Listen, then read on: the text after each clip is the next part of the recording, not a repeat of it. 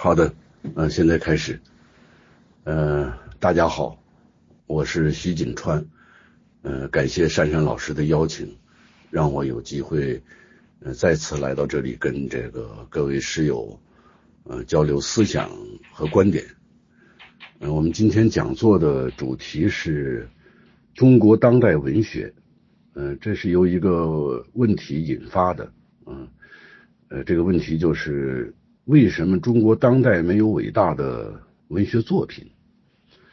嗯，这个判断里呢，已经设定了没有。我呢，试图回答为什么。呃，也许有人认为有。嗯，这个，那他自己去回答为什么吧。呃，这个直接就判了没有这样一种罪，似乎有些刺激。所以呢，就没有列在这个标题里啊。我们标题是谈命运，呃，作家的命运，这个何尝不是文学的命运呢？呃，我此前呢听过这个李新宇教授的相关讲座，呃，李教授是专家啊，我是票友，一个文学爱好者，我呢就找了一个角度来聊这事儿啊，就是。以这个作家沈从文为标本啊，把这个中国当代文学呢，呃，就就当做一部这个影视剧来谈吧啊。那么沈从文呢，就是这个设定的男一号。那我们这个故事呢，就就从这个四九年的这个颐和园讲起啊。这在这个剧本的这个风格里头叫慢起。啊，就不是用这种大事件呢或者大场面来开头，而是从这个呃人物的状态来开始吧。那么，在一九四九年这一年，这个这个沈从文是什么状态呢？啊，是这样，就是四九年的这个年初啊，那那天是大年三十儿，这个梁思成和这个梁徽因啊夫妇就把这个沈从文接到了。他们颐和园的家里，这个时候呢，这个北京二环里吧，啊，这个傅作义还被包围着，但是清华北大这一片啊，已经都是解放区了。啊，后来这个沈从文就在这儿呃住了一个礼拜，每天的这个常来往的还有金耀林啊、张奚若等几个这个文化大佬，嗯，这个 梁思成夫妇。啊，那些天心情不错啊，因为前些天呢，有几个这个挎挎着这个匣子枪的解放军啊，拿着地图来问他们俩，这个北京城哪儿可以炸啊，哪儿不能炸？梁氏夫妇一听这喜出望外啊，啊，这这是仁义之师啊，这个啊，他知道保护古籍，有文化嘛啊，同时两个人也不免这个沾沾自喜吧，因为。将来这个解放北京，他们亦有贡献。但是这个时候，这个沈从文心情并不是太好啊，因为北京大学有人贴出了大字报啊，就是重温郭沫若的那个一篇旧文，斥反动文艺。这是郭沫若四八年写的啊，里面把这个沈从文的创作呢定性为桃红色啊，是文字上的春宫。这个教学楼呢，还挂出了大幅的标语：“打倒沈从文。”呃，沈从文这时候正好是北大的教授啊，所以他不免感到这个慌张，也不知道自个儿这个下一步将会在这个新朝里会这个遇到些什么事儿那么我们现在这个闪回一下啊，这个剧本术语叫前闪，就是前一年啊，不久前吧，也是，就是一九四八年的年底。啊，沈从文呢还跟一帮的这个文艺家在一起讨论过这个文学的方向。那么那天呢，就就他就提出了一个红绿灯的问题，就是用红绿灯来比喻这个政治对于文学的管控。呃，沈从文认为没有红绿灯的这个操控啊，更便利于作家的创作啊，作家会走得更好啊，这是他的文学观。嗯，自由写作，他担心政治权力会操纵这个红绿灯啊。他甚至天真的提出了这个说，优秀的文学可以修正错误的政治。但是这个费明就比较悲观啊，费明是跟这个沈从文都是这个京派作家，京派作家不是京味作家啊，这个京派作家恰恰是最没有京味的作家。你比如老舍是京味作家，但不是京派的。这个费明认为啊。文学是天才的表现，只记录自己的痛苦，对社会无影响可言啊。然后他还说，就是说一战以来啊，这个中外都没有好作品。他还举了这个苏俄为例啊，说那里就是这个红灯管控着。呃，作为沈从文的学生，那天汪曾祺也参加了这个讨论啊，他更悲观，他认为政治肯定要掌管这个红绿灯啊，这是没办法的事儿。作家呢就得看着这个红绿灯的指示行动。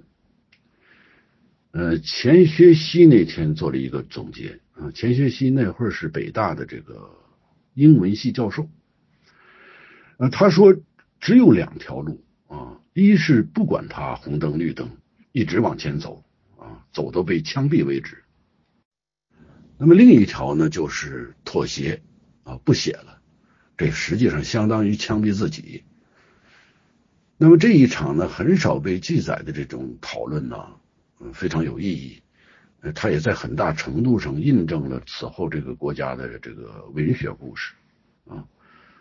说是一场文学事故也行。而我们可以模仿一下呀加西亚马尔克斯的句式，这样描述：呃，许多年以后，当他们中有人回想起那个晚上的讨论议题时，不禁恍然大悟。莞尔一笑，啊，这个关于红绿灯的提法呀，可以说非常具有前瞻性啊。他预见性的提出了一个真问题，就是政治掌控下的文学命运。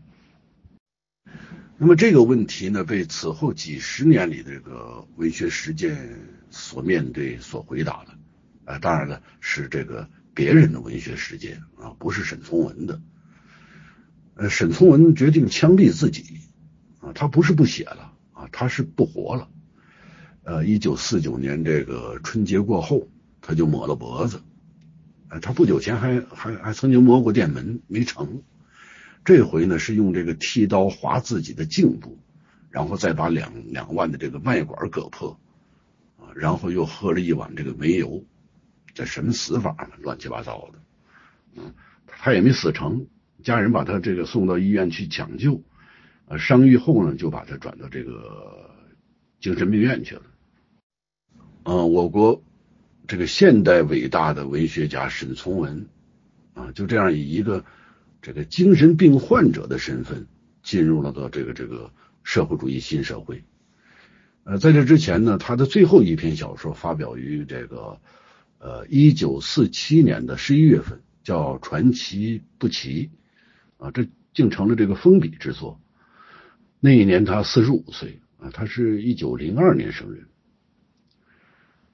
那现在我们回过头来给这个另外一个角色胡风几场戏啊，就是在当代中国文学这场大戏中，胡风是一个关键角色啊。虽然戏份不多，但是呢，在演员表里头，他可以排在前面的啊。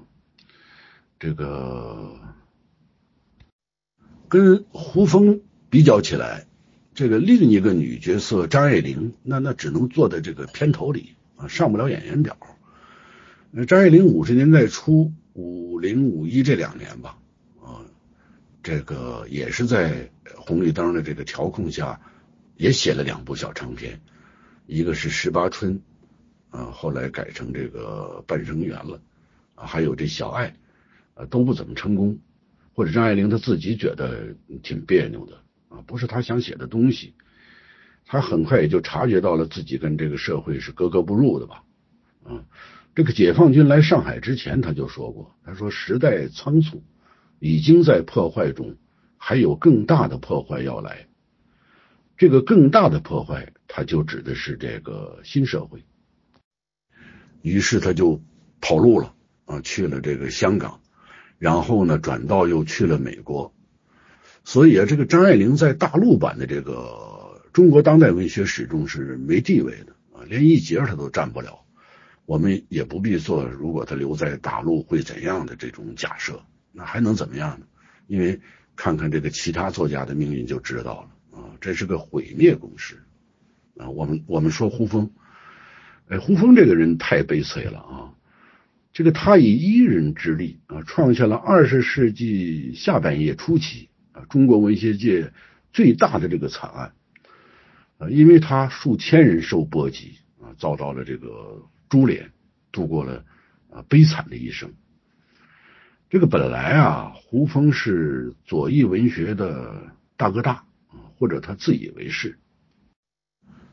鲁迅老大啊，他老二，或者鲁迅是这个左翼之父，他是嫡嫡长子，嫡长子啊。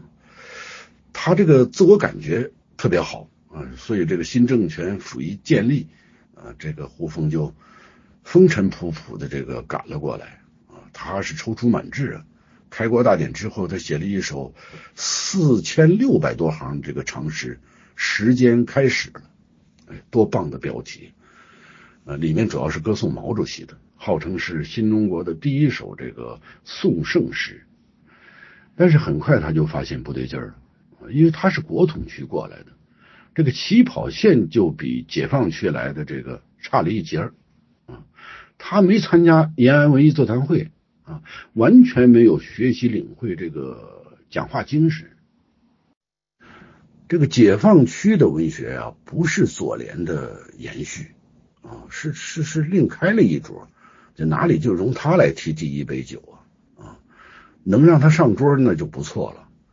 所以，在这个新中国党的这个文艺路线、文艺队伍里，这个、这个、这个别别扭扭啊、磕磕绊绊的踉跄了几年之后，这胡风终于按耐不住啊，给党中央写了一封信，洋洋洒洒的二十七万字，这个号称三十万嘛。那么，就是在这一封这个上书中啊，胡风提到了这个五把刀子一说啊，他这五把刀子是刀刀都砍在党的这个文艺旗帜上。完全背离了延安文艺座谈会纪要的这个精神啊，罔顾解放区文学实践的成就，对抗党对这个新中国文艺战线的领导，那活脱就是这个错误主张啊，反党观点和反革命路线啊。后来他检讨都来不及了。嗯，胡风啊及其好友、学生啊，或者这个观点相近、相同啊，或者是一些同情者。啊，因此都被打成了这个反革命集团啊！人民日报发文，编者案是毛泽东这个亲自撰写的，结局是什么呢？这个胡风被捕入狱啊，跟他打交道的这回是公安局啊，不是中宣部和作协了。然后劳劳动改造啊，精神失常，直到八十年代才才平反。这个二十七万字，二十多年啊，这一算差不多一万个字一年啊。挺挺贵，他的人生的黄金时间几乎都是在这个拘禁中度过的。啊，顺便说一句啊，我觉得中国现当代史上有几个我感兴趣的这个悲剧性的人物，特别富有况味。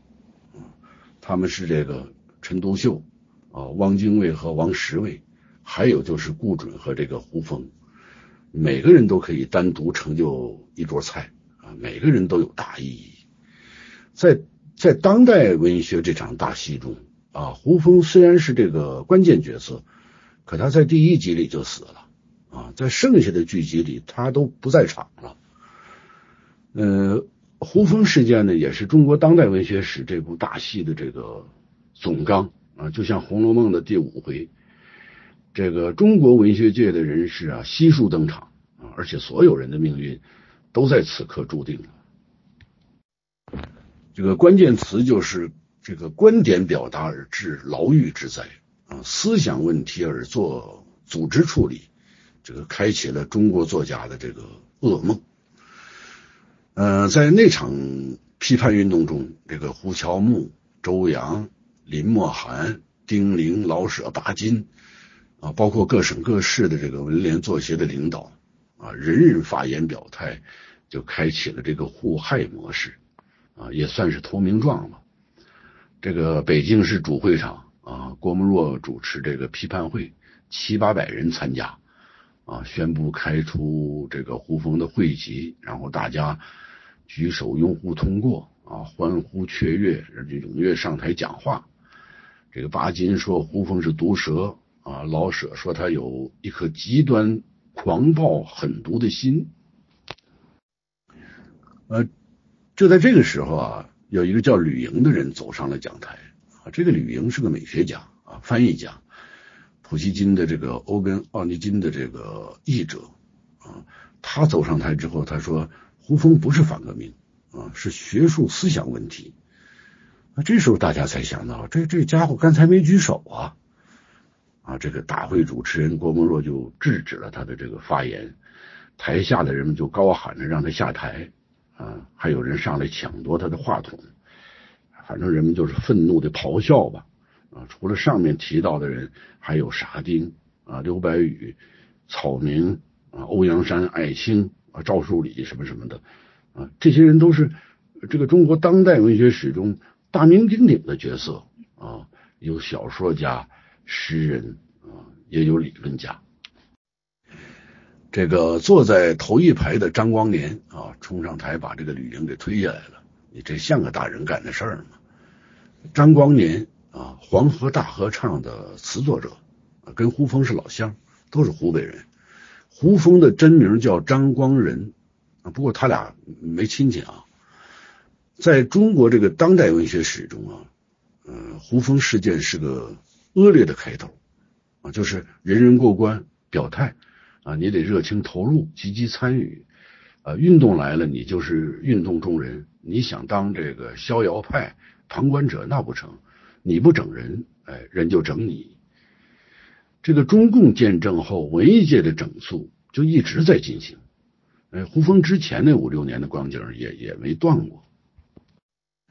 呃，几乎跟胡风事件的同一年里，啊，毛主席还亲自部署发动了这个关于《红楼梦》的。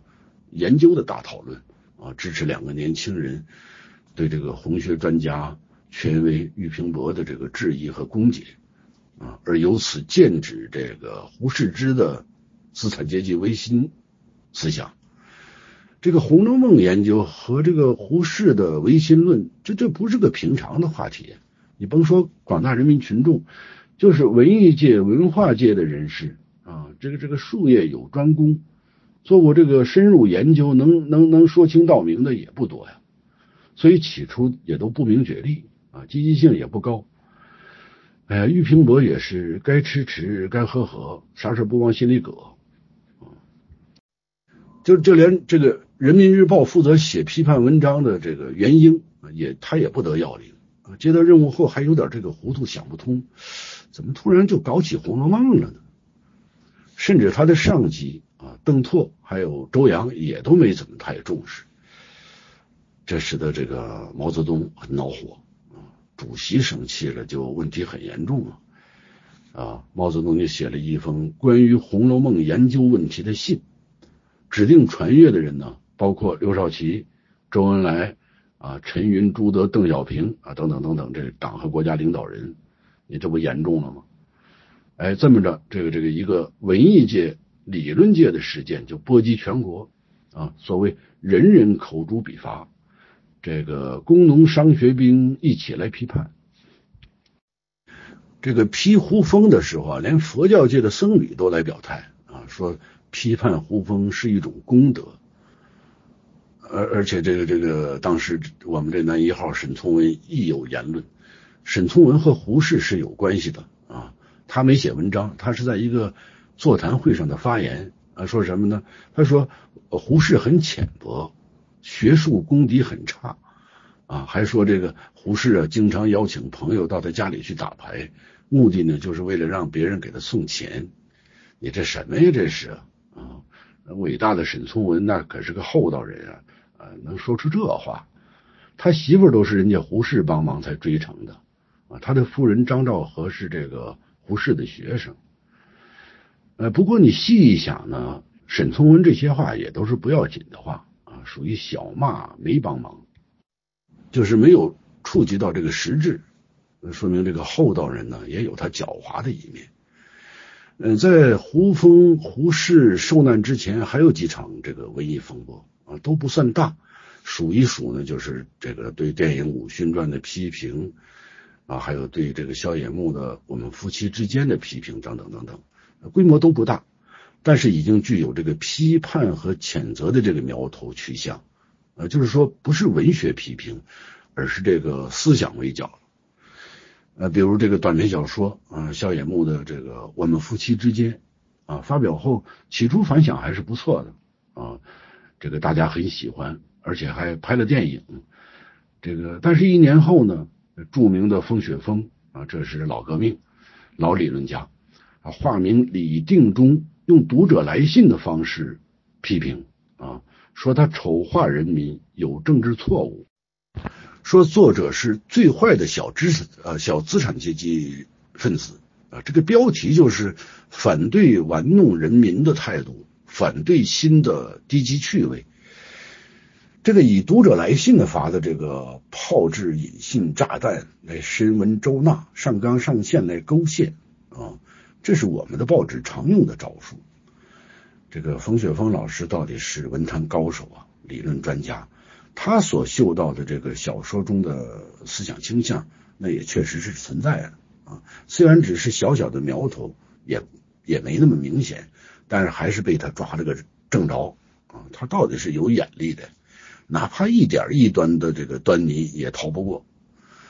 哎呀，这使我想起这个风雪峰老师的老师鲁迅老师的一句话啊。鲁迅老师说啊，大意啊，说。我疑心现在的书报检察官是以前的文学青年啊，因为那时候鲁迅写文章，他为了发表嘛，也是每天这个抓耳挠腮的来规避各种敏感词啊。可是他无论怎么含蓄，怎么绕弯子、绕圈子，春秋笔法都能被审查出来，然后文章被枪毙，所以他才有这样的感慨：你这是内行人在干审查呀。哎，掌管这个中国文坛的领导啊，有许多作家、理论家啊，文学界的动向，作家那点小心机，他们是看得真真儿。你只要有一点这个方向，这个这个方针政策的偏离，有那么一点点的溜号，他们就会看出来。所以呢，他们自己什么也不写，就看着你。当然了，后来他们也一事无成，并且无疑有好命。啊，这是后话。哎，现在我们有一些接近为什么没有伟大作品这个问题了。这个不仅夫妻之间这种啊有微弱的化大众的企图倾向的作品啊不被允许，连书写这个人情呃人情人性的这个作品啊也在禁区之内啊。像前面提到这个关连长啊，还有后来的这个呃洼地上的战斗呃也被这个批判。这个洼地上的战斗啊，是个短篇小说啊，作者是陆凌，呃，当时是一个很有文学天才的青年。这个解放前呢，写过财主家的儿女们和这个饥饿的郭素娥都是非常棒的小说。这个洼地上的战斗写的是韩战中这个志愿军战士的爱情故事啊，我简单概括一下这个故事啊。就是一个志愿军侦察兵啊，被部队驻地的一个朝鲜姑娘爱上了，然后侦察兵呢也喜欢这个姑娘，但是部队这个纪律不允许，所以他只好这个躲藏啊，埋葬自己的这个内心。后来呢，这个侦察兵就牺牲在战场上了。这毫无疑问啊，这篇小说写的是啊人性的东西，但这是不被允许的啊。其实呢，这个志愿军战士跟那个朝鲜姑娘既没有拥抱，也没有亲吻啊，他们甚至都没说过情话啊，就就是没表白过吧。最后人家是发乎情，止乎礼了。作者呢，试图用这个故事来表现人性与战争啊，与纪律之间的这个张力，这是一种文学品质嘛。但是他这个。遭致了这个完全不对等的政治批判，就是一种组织化的批判，而不是文学批评。啊，周扬啊、陈勇啊、魏巍啊，啊，这些文坛大人物呢都上了阵，连巴金也也百忙之中写了个书评啊，叫谈别有用心上呃别有用心的洼地上的战斗啊战役啊战役，这个不要性不要爱和男女之情这些要素，而要有文学，这这是自这个《诗经》以来所未见的文学要求啊！中国作家也太难了。那这种情形呢，到了文革时期就愈发的这个登峰造极。呃，不知道大家是否还记得啊？就是咱们这个呃京剧样板戏中的女主角，好像只有阿庆嫂是有丈夫的，阿庆嘛，但是没出场啊，在外面跑单帮呢。这个去掉男女情事，这相当于剪掉了文学这只鸟的这个一对翅膀啊，压根就不能飞了。它只能这个只剩下在地上溜达了。我打个比方啊，这就好比这个足球比赛，你改了规则啊，踢进自家球门才算赢。你这样的玩法啊，虽然也不是不能玩但是所有的这个技战术都得重新的这个训练部署啊，你得适应嘛。那么在那个时代里呢，中国作家们就是在一种这个新的文学体制的这个规约下来从事文学写作。而这种体制性的规约啊，那是背离这个文学的本质属性的。那么在文学的这个本体属性之中啊啊，对人生的怀疑，对现实的批判，甚至对未来的绝望，我觉得都是无可非议的啊。还有这个个性的色彩啊，感伤啊，迷惘啊啊，这些情绪都是都是这个文学天空所必不可少的彩云啊。不然就不是文学之树，而是这个政治的旗杆了。而新新社会这个政治上的文学政策与文学创作之间就呈现了一种这个悖论的结构。所以我说，呃，中国作家太难了。为什么我们没有伟大的作品？呃，中共通过建政之初这几年里，这个大大小小的这些批判运动。是使作家们就渐渐的清晰了这个自己的处境，错误和挫折教训了他们，使他们比较的聪明起来了。啊，这是毛主席语录里的句子啊，我改造了一下，没事吧？啊，这句话我小时候就会背。啊，那么什么可以写，什么不可以写？啊，作家们已经可以自我调整啊，自我约束了，就是说。这个这个这个，他们已经适应了往自家门里踢的这个玩法了，啊，这就是一种这个制度设置，所谓游戏规则。这个设置，这个这个能非常准确的体现假钱驱逐真钱的法则啊，因为人都是趋利避害的嘛，啊，趋吉避凶的嘛，作家也不例外啊。五十年代里啊，许多老作家，主要是五四新文学这一代。鲁国八老毛这一波的啊，鲁国八老毛，王小波说这这像个蒙古人名。还有鲁迅、郭沫若、巴金、老舍、茅盾啊，后来又加上曹禺、鲁国曹、老八毛啊，这听上去又又像脏话啊，开个玩笑啊，轻松讲。这这些老作家的著作呀，在建国初期都予以这个重印了啊，再版发行。但是著作者无一例外的，你都得写一个序言。啊，你检讨一下自己的旧作，你自己还要明确的指出你你这个作品中的这个错误思想啊，来一番自我批判啊，连矛盾也不例外的要自我指出啊，着作中的这个不健康的啊，违背唯物史观的部分，让广大读者批判的阅读。鲁迅死了，幸免于此，不然也一样啊，即如坊间所传。要么闭嘴不说话，要么关在牢里还在写。那么值得肯定的呢是这个赵树理的方向啊，赵树理在解放区的文学时段，那就被树立为典型了啊，是延安讲话的硕果。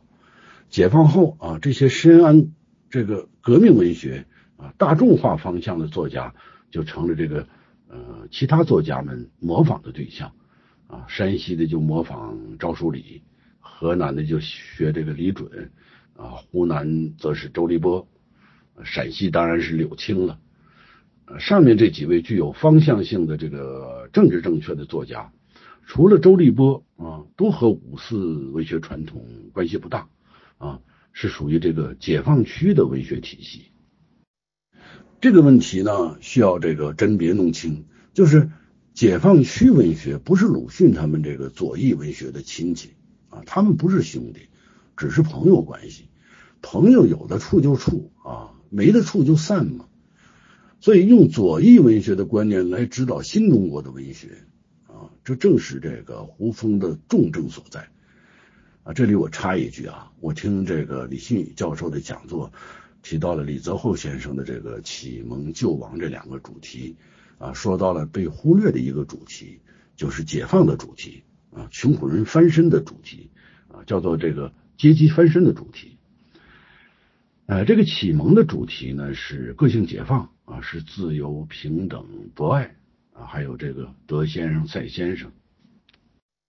但阶级翻身的文学主题不是这些个。啊，是党领导人民这个推倒三三座大山啊，建立新中国，人民当家作主啊，这样一种这个经典的表述啊。建国初期的文学主题就是没有共产党就没有新中国啊，或者是吃水不忘挖井人。启蒙的话语，这这时候不是被压倒，而是被终结了。那么，在建国初年所进行的这一系列的这个文学批判运动，实际上就是在为新中国的文学清场啊。新中国的文学，新社会的文学，那 应该是个什么样的呢？这个三座大山已经推倒啊，新中国已经建立，人民大众已经当家作主。那么，此种情形和这个环境中，文学的任务是什么呢？是为工农兵服务，写工农兵，但是工农兵也有缺点啊啊，也有恋爱和失恋，有性苦闷，有苦恼甚至痛苦啊，但是不许写啊。政治正确要求塑造先进人物和英雄典范，写生活的这个光明面啊，要乐观主义的展示这个历史的本质和发展的前景啊，就是这个社会主义现实主义吧。后来叫革命现实主义和这个革命浪浪漫主义相结合，简称叫两结合创作方法。归其强调的是这个文学的社会政治效用啊，而抹煞了它的这个审美功能。由此可见啊，胡风的这个不合时宜啊，他居然否认题材轻重、民族形式和思想改造什么什么的。这个他强调文学的主体性和作家的这个主观战斗精神，你这不和党的这个文艺方向蛮拧吗？他是真不明白呢，还是真不明白呢？因为这时候连沈从文都明白了啊。我们还说回到这个沈从文，呃，文学大师沈从文自从得了这个精神病之后啊，那精神就好多了啊，他正常了，能跟正常人一样思考。啊，所以他跟这个胡风的不合时宜相比，呃，沈从文要做一个这个识时务者。他在一篇日记写，呃，他是这么写的啊，啊，就是他看了《人民日报》副刊上刊登的这个刘白羽写的一篇赞美几个女英雄的文章啊，啊，他说使我感动而且惭愧，这才是新时代的新人。然后还说自己认识到文学必然和宣传而为一，方能具有教育多数意义和效果。你瞧，正常了吧？啊，所以他决定重新动笔，再做缝复。所谓封笔，也不过是自欺欺人罢了。这个不让一个作家写作，那简直比不让一个这个少女怀春都难啊！这五零年初啊，沈沈从文还进了这个华北人民革命大学。啊，这个大学就在北京，北北京郊区吧，啊，成为这个政治学院的第二期的学员，目的呢就是改造思想，啊，每天在这里听报告、学文件，啊，讨论座谈，当然必不可少的还有这个检查和反省。沈从文在这里头学习了十个月，啊，他总去那个厨房帮忙，啊，跟一个做菜的这个大师傅拉家常，啊，混的混的挺熟。于是呢，就写了一篇五千字左右的这个短篇小说，啊，题目就叫《老同志》。他认为这是他写革命文学的这个尝试，啊，但是不成功，啊，没发表。几经修改还是发表不了。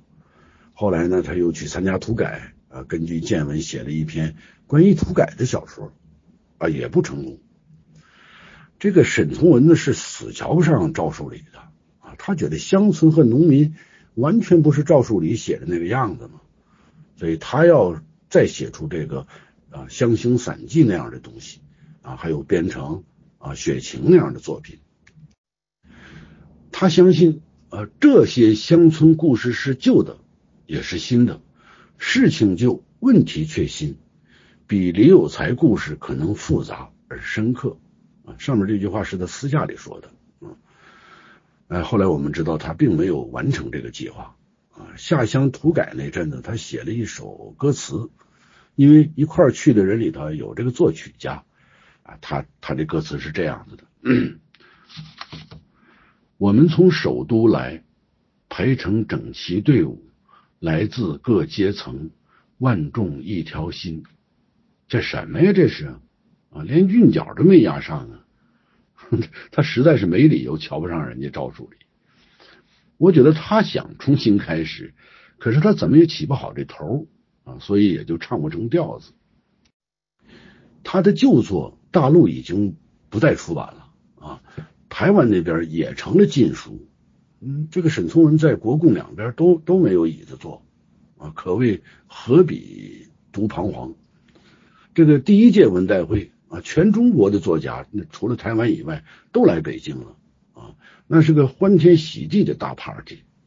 可是沈从文呢，连个代表都不是啊，不带他玩，他只能在家听广播、看报纸，讪讪的又悻悻的，他又快疯了啊！他给丁玲写信啊，诉说自己的这个苦恼，其实呢，也带有某种恐惧。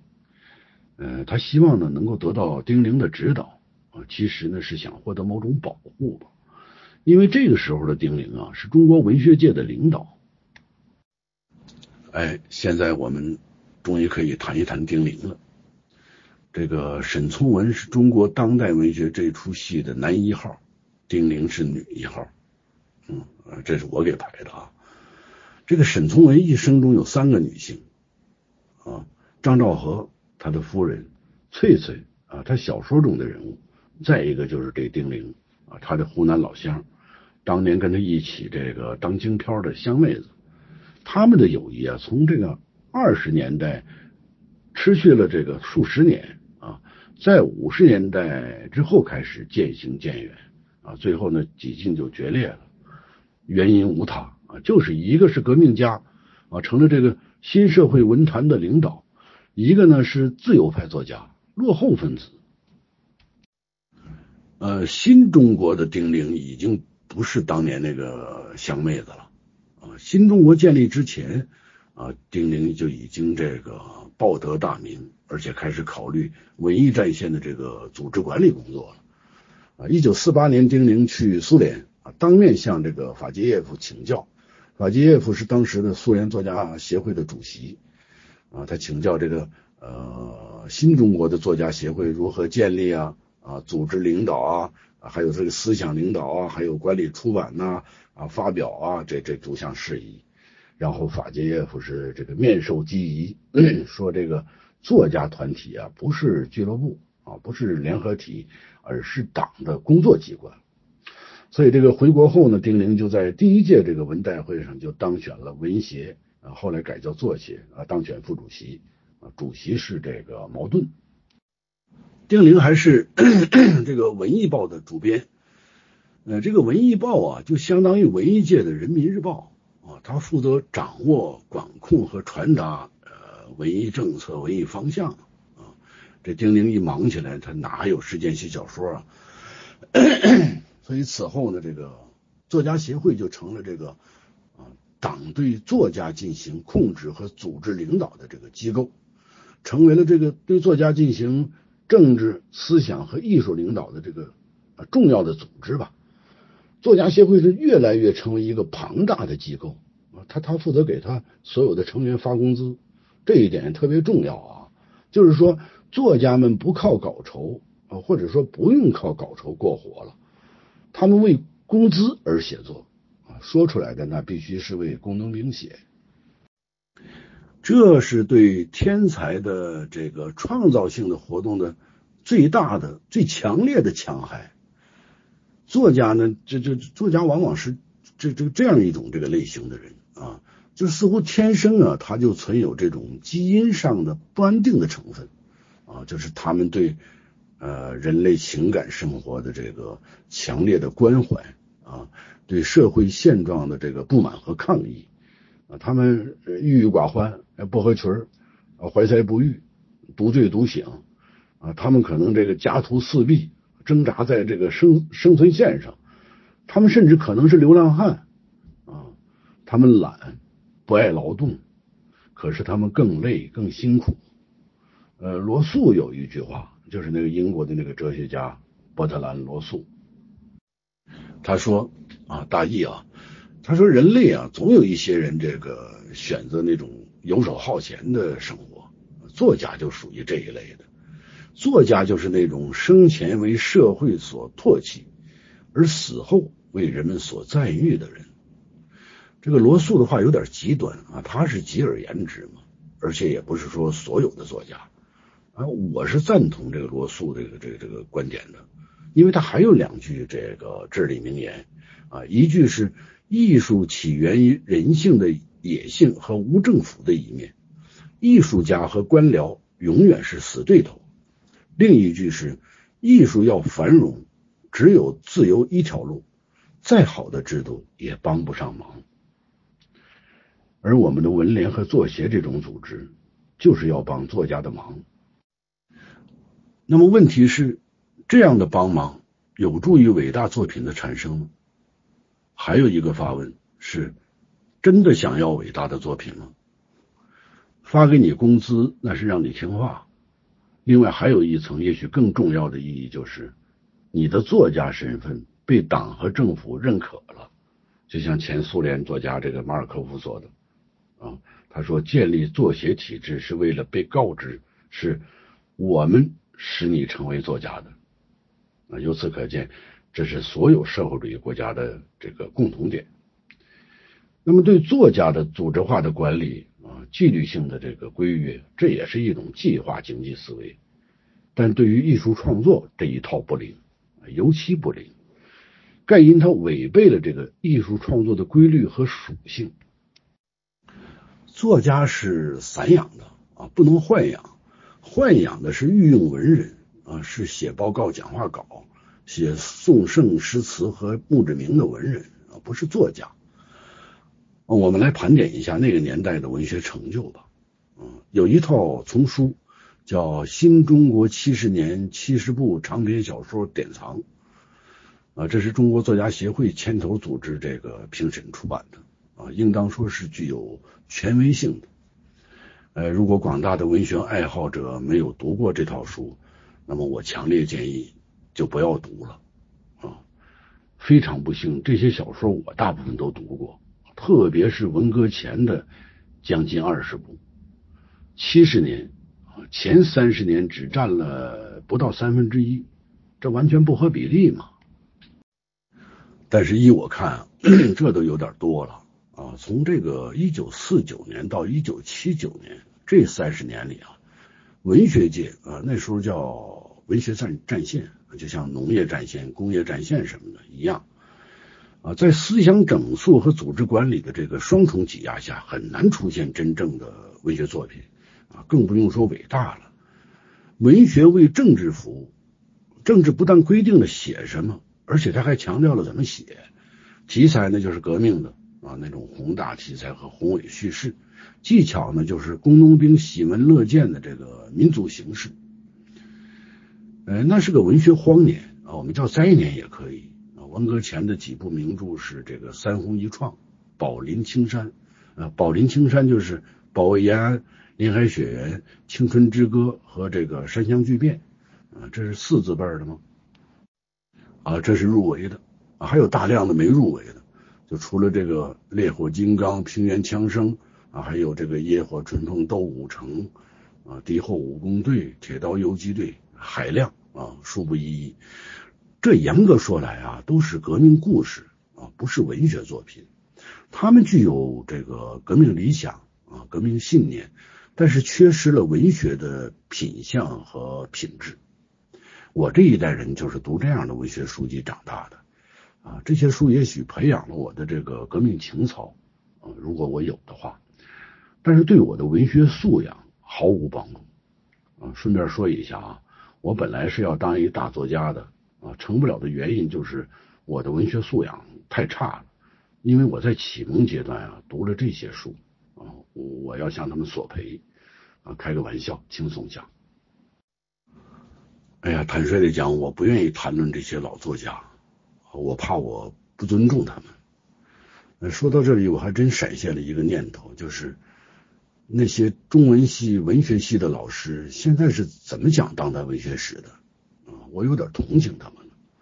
好，说回来，我们的主题，这个政治规则呀，不仅要让自由作家闭嘴啊，要改造作家身上存在的这个小资产阶级的情绪。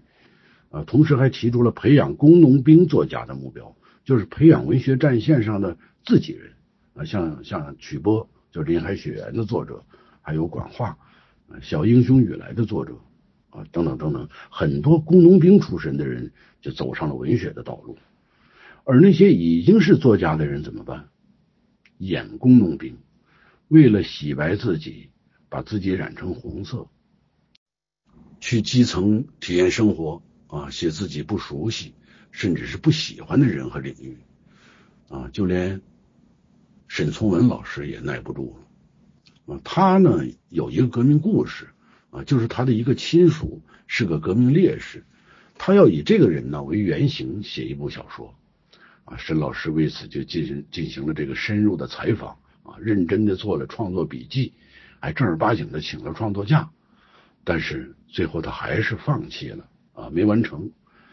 我想他又是没找着调门啊。如何把这个革命故事啊跟他的文学趣味结合啊？与其说这很难，他还不如说这不可能，而且搞不好还还还会出问题。这个革命的创作原则啊，就是两结合方法，作家们是明白的。但文学本体的属性啊，则要复杂的多啊，言人言书。这个文学的品质主体上啊，会约其大宗乃是这个悲观、伤感、绝望啊。这个前面讲到了，就是这个苍凉的、颓唐的。那么这些消极的情绪，恰好呈现为一种反抗和批判。那这既是审美的，也是功能的。但这些无疑都为革命文学所不许、所摒弃。嗯嗯，说到这里，我忍不住的要花一点时间来讲一讲这个沈从文的菜园儿啊。理论总是灰色的嘛，使人昏昏，而文学之树澄清啊，就就就当我们来个茶歇吧，来一段作品欣赏。呃，这是沈从文并不是很著名的一个短篇小说啊，写于一九二九年，这个创作年份很重要，因为这是一个具有革命色彩的故事嘛。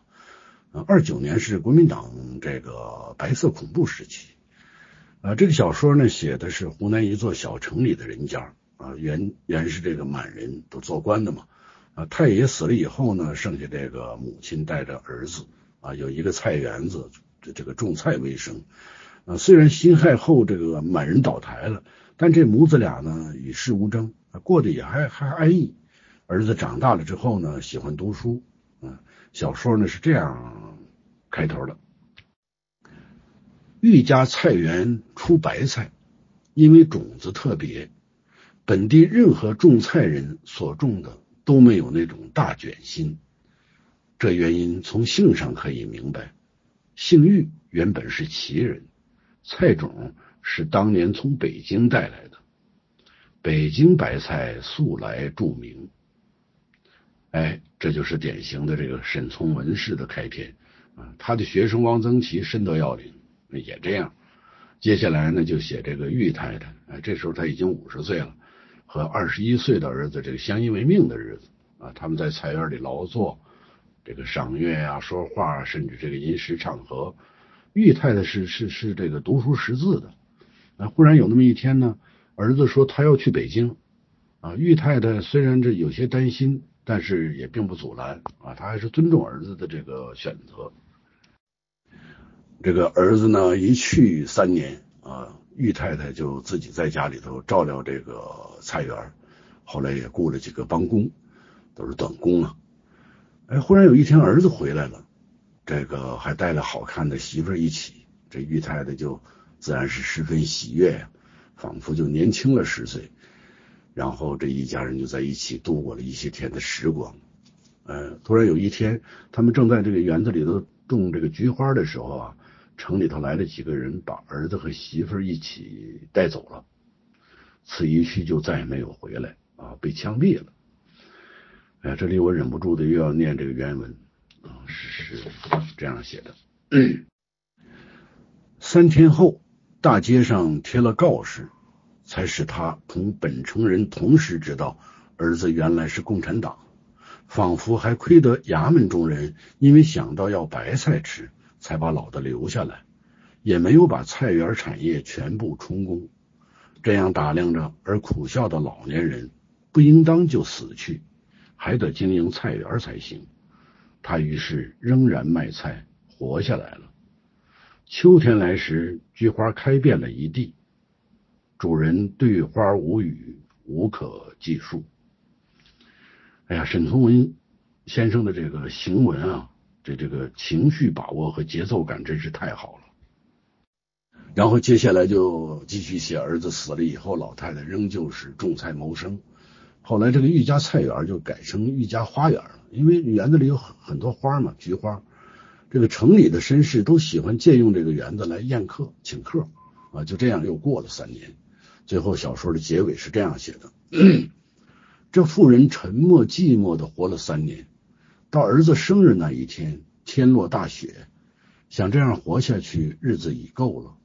春天同秋天不用再来了，把一点剩余家产全部分派给几个工人。忽然用一根丝绦套在镜子上，便缢死了。哎，最后是以这个老太太自尽来终篇。说这些似乎跑题儿了啊！不，没有，没有，没有啊！说的就是讲革命故事的文学方式。这篇小说当然不是写一对母子的人生生活啊，写的就是黑暗、冷漠。但是他用这个绝大幅的这个这个篇幅啊，来舒缓的写菜园啊，写赏菊吟诗。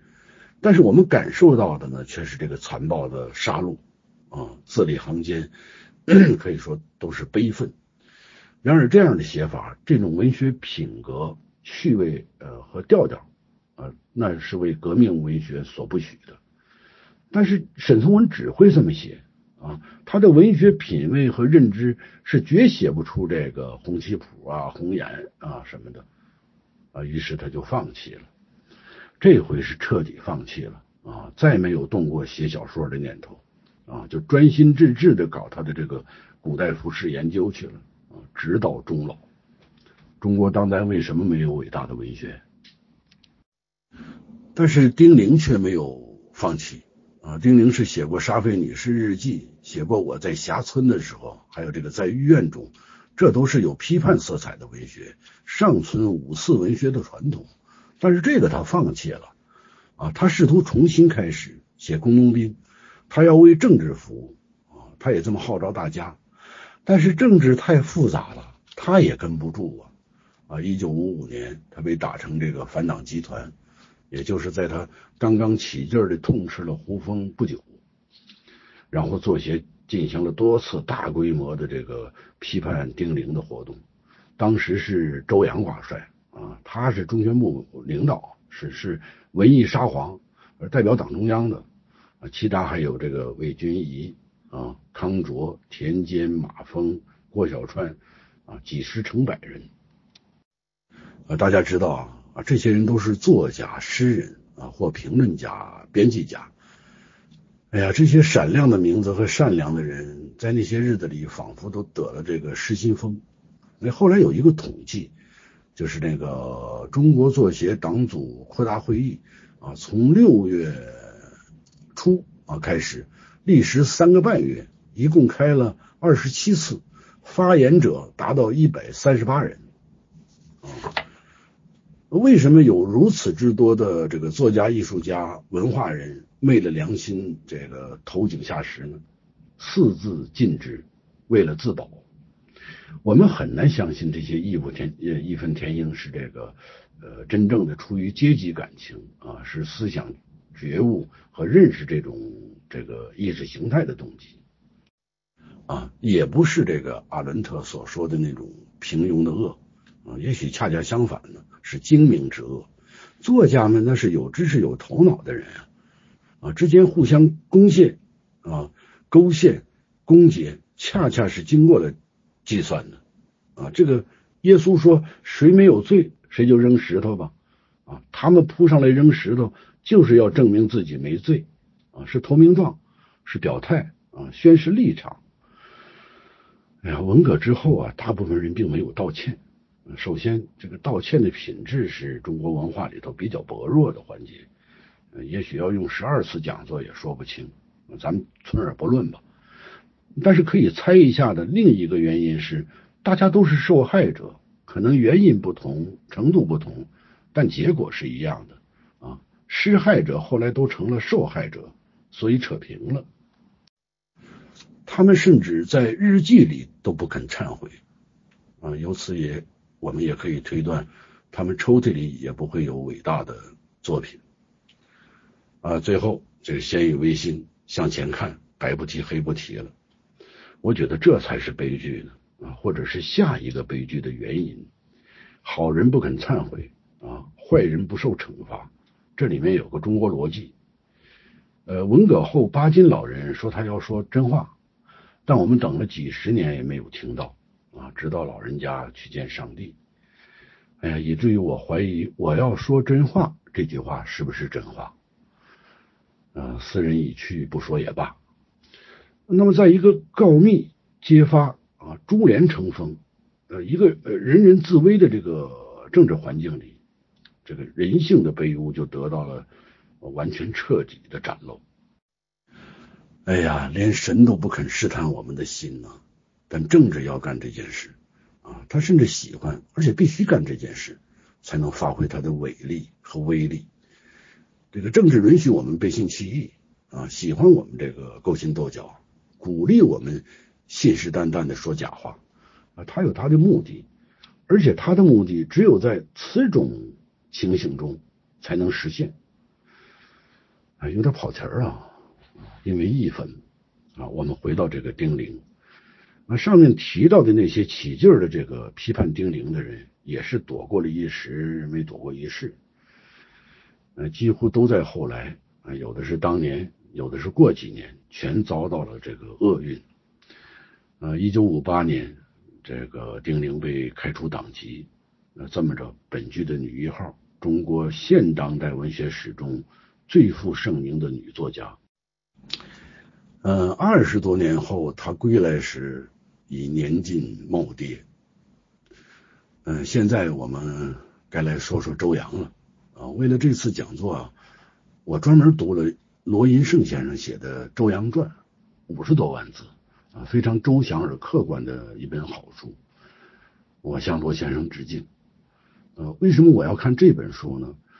这个中国当代文学，一九四九至一九六六啊，号称这个十七年文学。周扬的言说和行动啊，可以将这个时期的文学。这个全伙悉数囊括，尽收眼底。所以呢，了解这一时期的文学史，了解周扬就够了。哎呀，读中国当代文学史，就像是在读中国政治运动史。沈从文、丁玲、周扬啊，三个湖南人，这是巧合啊。本剧并非因为他们的这个地域关系才把他们仨拉到一起的。呃，前二者的命运多少都跟周扬有关系的。哎岂止这二位，几乎所有文革前遭难的作家都跟周扬有点关系。他是文艺沙皇嘛，啊，是中国的日丹诺夫、苏斯洛夫，是党的这个文艺政策的执行者，他自认是党的这个文艺的化身。下面各省市文联的领导啊，就是各地的党文艺的化身。哎，这里我插一句啊，我曾经参观这个中国文学馆啊，现代文学馆。就北三环那边那个啊，我看到里面这一面面墙上贴着各种啊许许多多各地这个文联作协领导的照片，俨然文学样子。这些人大多只是以老革命的身份啊，在不同时期担任各地这个文艺界的领导。其实他们没有什么作品啊，啊或者说更没有什么好作品。呃，周扬呢是把全国的文艺工作 当做一盘棋来下的。可是周扬呢在贯彻中央精神的时候，他也是紧跟慢跑的这个不跟趟。他毕竟是他，他不是这个各项指令的发出者，而是操作者。那批你比如说批这个《武训传》的时候，他就马虎了啊，没当回事。后来才知道是毛主席的意见啊，这才亲自积极行动起来。批陆凌之前，他还对陆凌的小说大加褒扬呢。啊，你从革命性上来讲，你完全没有鉴别能力嘛。甚至批这个胡风。开始的时候，他也没没想到那么严重啊，他挑起事端而不能控制局面，呃，这使我想起这个传统相声八马褂里头那个负责圆谎的这个角色啊，那是个三人相声，就是甲说个谎言，乙不相信，然后丙呢负责把谎言这个漏洞补上啊，着不上这么一个呃形式。现在的是流行的说法就就叫雕盘吧。这个周扬啊，他不是外行。他属于内行领导内行啊，他是文艺理论家还是翻译家？这个上世纪二十年代就就翻译了《安娜卡琳娜》啊。这个当政治原则、政治需要和这个艺术规律发生冲突的时候，啊，这个周扬能够根据党的要求和指示做出调整，能调整到文学如何适应政治，哎，同时又不失文学的体面，这非具有这个。双重思想不可。这个双重思想啊，是这个奥威尔在一九八四里创造的术语，就是这个这个一个脑袋里能容得下两种相悖、相反、相冲突的观念呃观点，而且还不觉得别扭。这个双重思想呢，不是说不是咱们这个当下所说的这个呃两面人，这两面人呢是知道是非的啊。他知道什么时候说是，什么时候说非，他就是个坏人。但是，双重思想要复杂些啊，具有双重思想的能力的人，他是能够辩证的对待是非。这已经出神入化到了这个这个这个这个，呃，不知周之梦为蝴蝶语，蝴蝶之梦为周语啊，这么一种这个。呃，难辨雌雄的自我修行的境境界，嗯，周扬就就画到此种境界了啊。此也亦是非，彼也亦是非，呃，今是而昨非也好啊，昨是而今非也好，就是你昏昏，你昭昭，他总无迷途啊。天知道，这并不是虚伪，而是这个真诚的说谎，善意的狡辩。呃，延安时期啊。毛主席就夸赞过这个这个周扬同志啊，这是跟丁玲讲的，说周扬的这个长处啊，就是听党的话，党正确他正确，党错误他错误啊，这是后来丁玲回忆的毛主席的原话。周扬呢，在某些意义上跟这个法基耶夫很像啊，前面我们提到这个人了，就是这个写过我们所熟知的。毁灭和青年禁卫军，啊后来他自杀了。为什么自杀？我对这也没研究，咱们略过。这个法基耶夫是个忠诚的苏共党员啊，他担任这个呃苏联作协领导的时候啊，有很多作家、艺术家是惨遭迫害。呃，有这么一件事，就是马亚科夫斯基一个诗人啊，写了一首这个纪念十月革命的长诗，呃，叫《好》。这个法基耶夫。特别不喜欢这首诗啊，但是十年之后呢，他又把这首诗奉之为史诗性的作品，就因为斯大林给予了这个极高的评价。呃，法基耶夫还批评这个诗人帕斯捷尔纳克，也是小说家啊，说他不问政治，无思想性。可是呢，私下里他同这个别人聊天的时候，他又说：“你想听听真正的诗歌吗？”啊，然后他就开始朗诵这个帕斯捷尔纳克的诗来你看，这就是一个党的高级干部的这个双重思想啊，我们也可以叫双重标准和双重人生。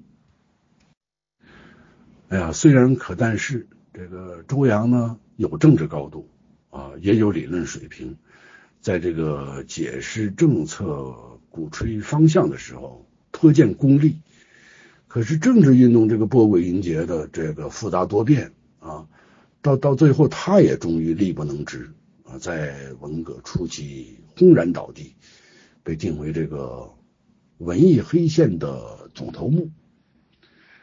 哎，当然了，三中全会后呢，周扬在反对精神污染的运动中有所表现啊。这一次，他不管什么政治正确了，这放言放胆，系统阐述了这个异化问题，深受作家们的好评啊。这是后话。也溢出了本剧的范围，不提了。现在我们不妨这个重温一下第一次文代会。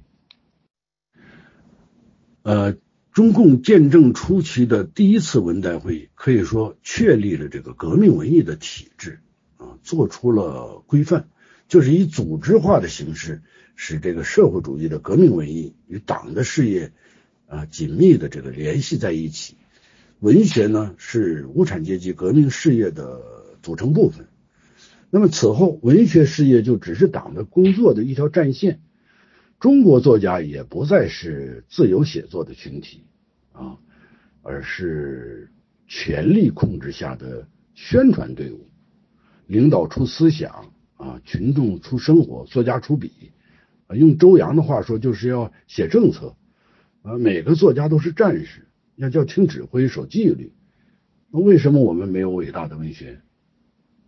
原因如上。好，现在我们可以把这个讲座啊，这个世纪之问做一个收束了。嗯，这个起初啊，交给我这个话题的时候，我还想呢，这不是问题啊，啊，或者说这是个浅问题，甚至是个伪问题，因为制度安排和规则设定决定了这个作家的文学实践。在这样的游戏规则下，要伟大的文学，那就像要圆的方或者方的圆一样，是缘木求鱼。然而呢，也不尽然啊，因为也有人忽略了这个啊政治背景，去从文学本身、作家本身去找原因啊，谈到了作家这个创作主体的水平啊、认识、眼界和勇气、胆量什么什么的，这是我完全不能同意的。我认为这是避实就虚、避重就轻，哪一种这个讨巧的啊，也就是安全的研究路径。如果我们仅仅就在文学本体本身上寻找原因，那就是有意无意的忽略了政治这只房间里的大象。所以我说伪问题可以有一个真答案啊！不要指责作家，不是作家不会写。实在是不能写，不敢写呀，前车之鉴多矣啊！不幸的事实每时每刻都在身边眼前发生啊！就是一只狗狗，那他他也知道自己摔倒和被绊倒的区别呀。啊，门紧锁着，洞敞开着，这个中国作家太难了。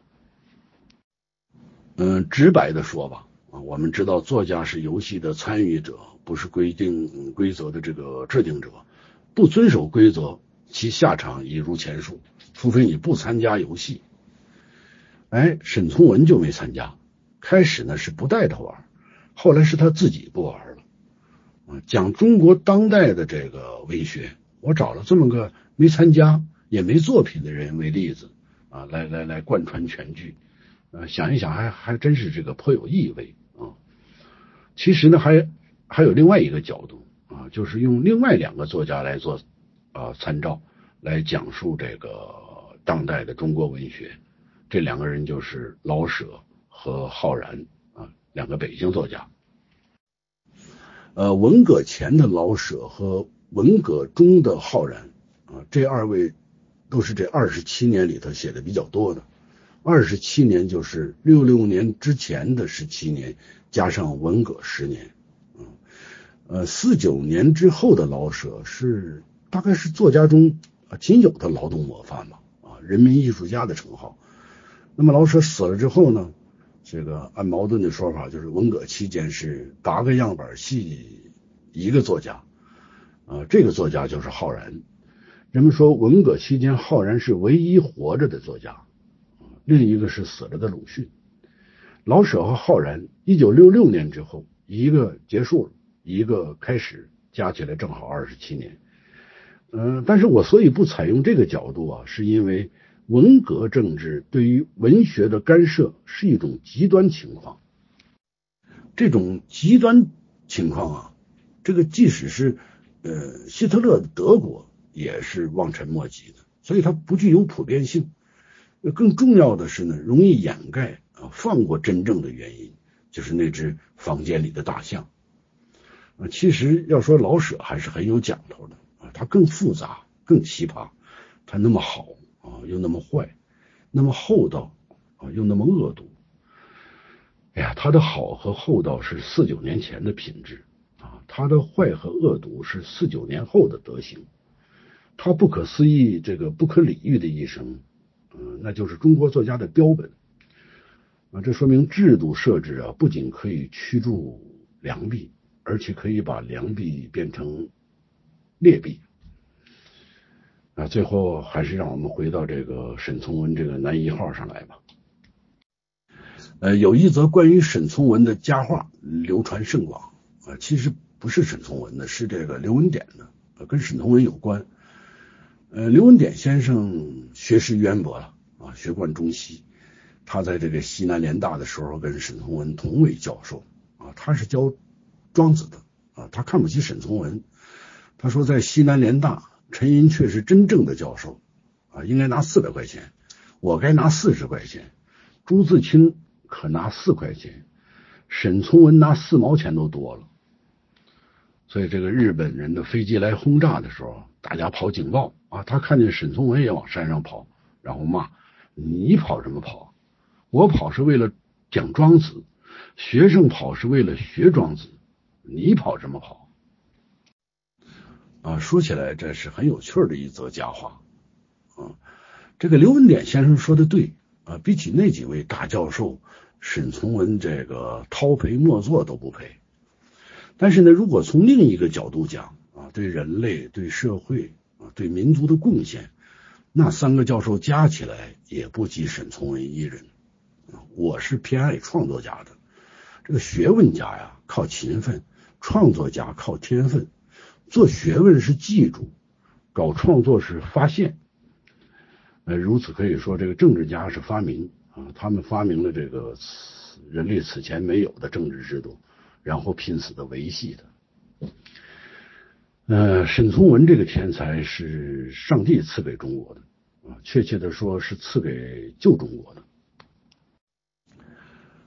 到了新中国啊，这个天才就陨落了，黯然了啊，一个字的小说都没发表过，上帝把他的笔给收走了啊，干干净净的山，美美丽丽的水啊，还有这个质朴、仁义啊、果敢啊那些人物。